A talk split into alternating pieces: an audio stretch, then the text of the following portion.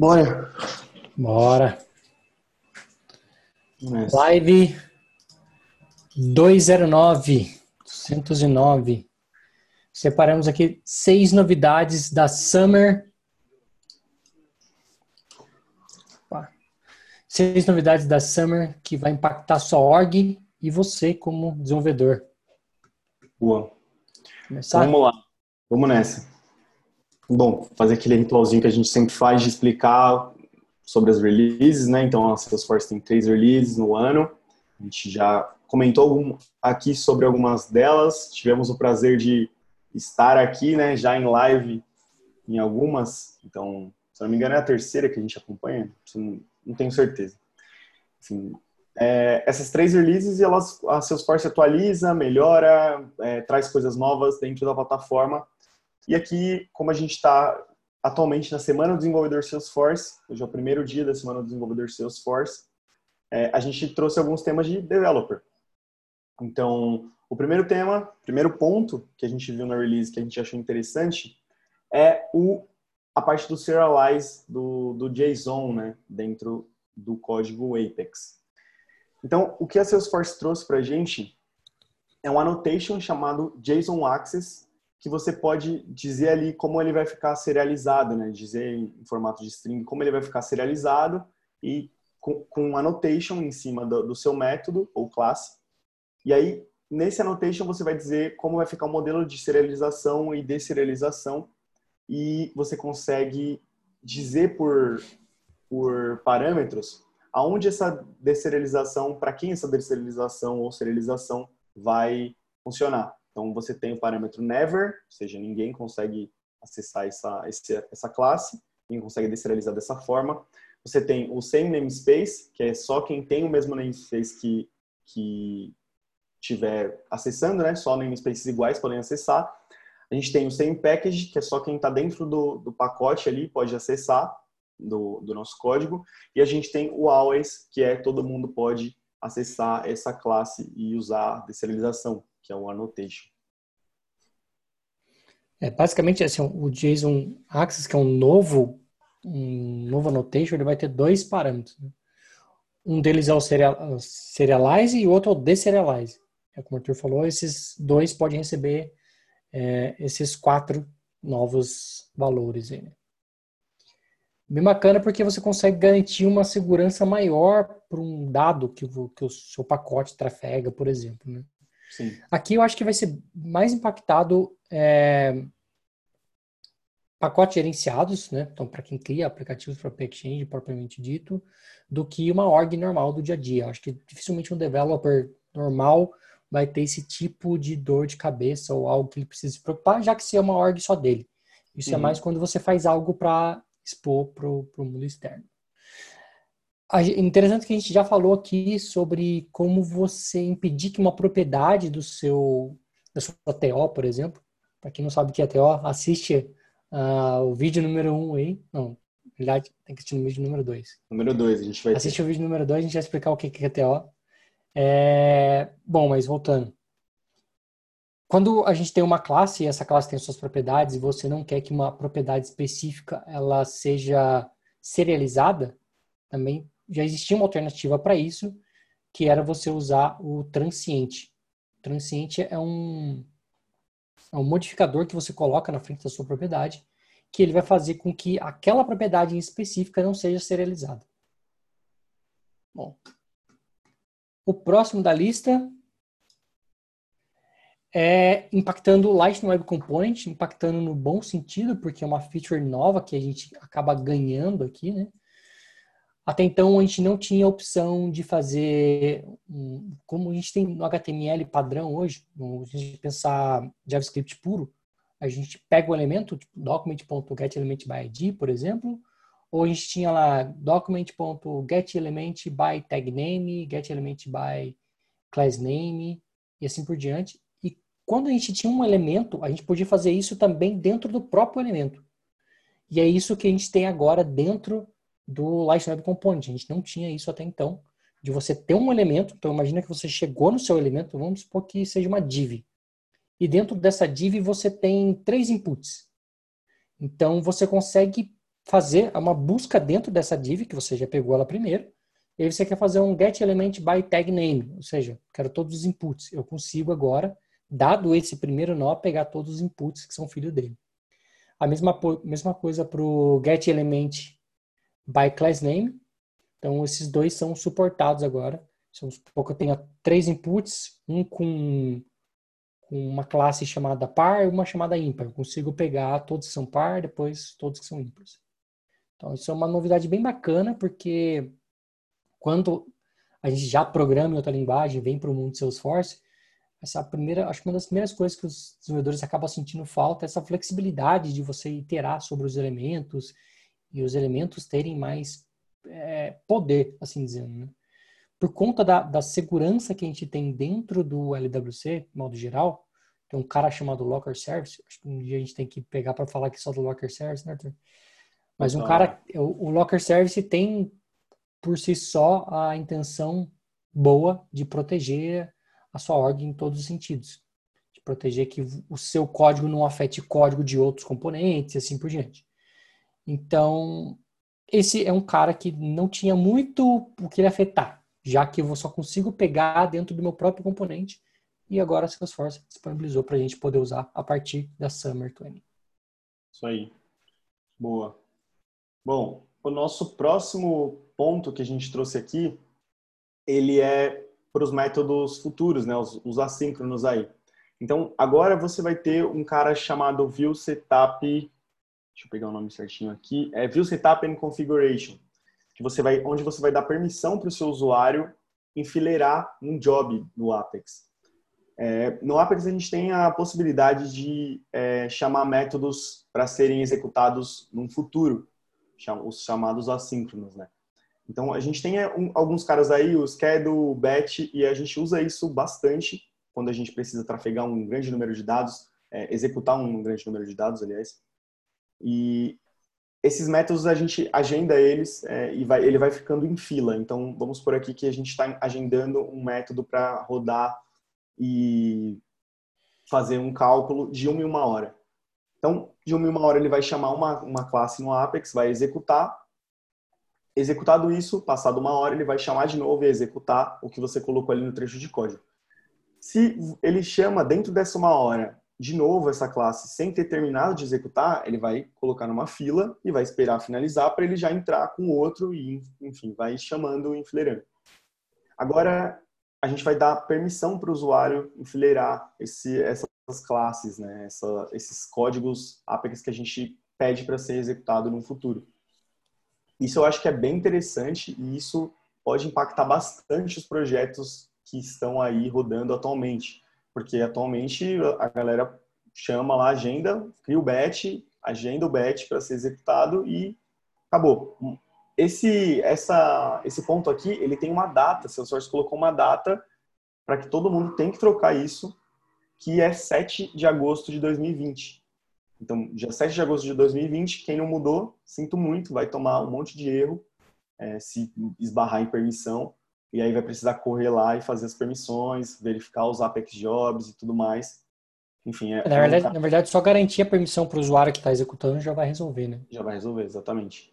É, um ponto Mas importante um... aqui é que ele não impacta é, quando essas chamadas vêm de classes que seja é, trigger ou métodos futuros executando pelo system mode, tá? Então, algumas coisinhas vão quebrar, mas nem tudo, todo o seu código vai quebrar, nem tudo que você enfilera vai quebrar. Mas dependendo de como está o seu código, pode ser que tenha alguma coisa que quebre sim. É, o complicado é, é esse dependendo, porque normalmente para achar um erro de release note é bem complicado, você, enfim, eles atualizam, como eles estão avisando desde agora, né? Então, é, se você postergar essa mudança, provavelmente ideia e lá, não tem conversa. Você vai chegar é, neles coisa... eles vão falar, estava avisando já há tempos. Então... Exato. O que, o que o desenvolvedor tem que fazer agora para testar esse cenário é vai no setup, procura por release update e dentro do release update vai ter a opção dele ativar essa opção né, de já, já fazer valer para a sandbox dele. Então, obviamente, não vamos fazer isso em produção. Obviamente, também nem vai estar disponível em produção, né? mas vai para a sandbox faz essa opção de ativar o, isso no Release Update e você já vai sentir se alguma coisa sua vai parar, vai quebrar ou não. Né? Então, isso é muito importante você se precaver antes que seja tarde demais. Sim. Bom, o próximo da lista, esse sim eu tenho certeza que vai quebrar muita app por aí. É o Security Alerts, então, ou seja, é uma, uma restrição de segurança. E ela já existia no, no Aura normal, no componente Aura, há um tempinho atrás já. E agora vai impactar praticamente todos os componentes, Aura, LWC e tudo mais. A ideia é ter um Restrict Access para tudo que você usa de componente, todos os componentes que usam Aura Enable. Ou seja, hoje, quando a gente tem um componente, seja ele LWC ou Aura, e a gente quer fazer uma chamada é, para o back-end, para o Apex, para poder fazer uma, uma, consulta ou executar algum método, a gente tem que colocar esse cara como Aura Enable, para o componente poder enxergar. E agora, o que isso diz é, você vai ter que dar permissão na classe para o seu componente poder funcionar, para o seu componente poder enxergar essa classe. Então, lá dentro do, do seu usuário, dentro do profile daquele usuário, você tem a opção de colocar quais classes ele pode ver e todas as classes que você estiver usando no seu componente, você vai ter que dar permissão.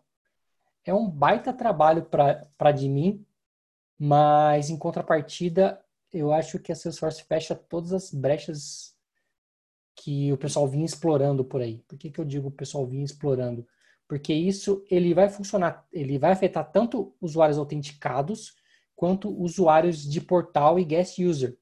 Isso era muito comum a gente fazer, por exemplo, um componente é, ou fazer uma chamada no, site force.com e ter acesso como se fosse um acesso de admin ali. Ele podia ver tudo, fazia tudo, é, é. E isso agora Salesforce acaba restringindo, você vai ter que ter um trabalho um pouco mais manual de lá e falar, olha, esse pode, esse cara pode, esse cara pode, esse cara pode. É, é aqui o ponto, eu acho que o principal é, pelo amor de Deus, não dê acesso para todo mundo e passe por isso, tipo, por cima, assim, ah, agora a única coisa que vai mudar é eu ter que dar acesso para todo mundo. O ponto aqui é justamente segurança, é barrar as brechas, então é, vamos barrar as brechas. A gente falou, acho que semana passada, né, sobre segurança, uhum. sobre segurança e esse é um ponto também que para a gente quando quando a gente leu isso a gente gostou particularmente porque exatamente traz qualidade, né, traz uhum. é, mais segurança para o usuário e tudo mais. Então é, a gente acaba tendo um produto de qualidade, um produto que tem segurança, um produto que dá para confiar 100%, né? Cada vez Sim. mais a Salesforce fechando essas pequenas arestinhas que com o tempo foi ficando para trás. É, mais um ponto aqui é o seguinte, cara, é que para você simular isso aí, para você testar na sua org de sandbox, você tem que ir lá no Security Alert e dentro do Security Alert vai ter um carinha para você ativar também, tá? Se você quiser testar isso antes de esperar uh, o Summer 20 chegar e quebrar o seu brinquedo aí. Então, é. vai lá no Security Alert, ativa esse cara e vê o que quebra. Legal. Bom, mais um mais um ponto é, para Light Web Component são os CSS compartilhados, né? Então, hoje o que a gente precisa fazer para criar um CSS para um componente é ir lá na pastinha do componente, criar um CSS para esse componente e esse CSS, inclusive, tem que ter o mesmo nome do componente. Se não tiver o mesmo nome do componente, não vai funcionar. Agora a gente tem a opção de criar CSS compartilhado, né? Então, isso eu acho que é bem interessante também, assim. É...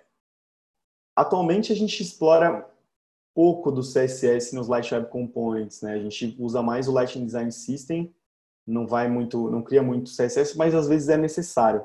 Então, eu acho que é um ponto interessante também que agrega, porque criar o CSS para cada componente, não poder compartilhar, né, o CSS, acabava que você tinha que colocar o mesmo CSS em dois componentes, se necessário. Isso, enfim, não é muito legal de se fazer, né? Então é um ponto é. positivo também.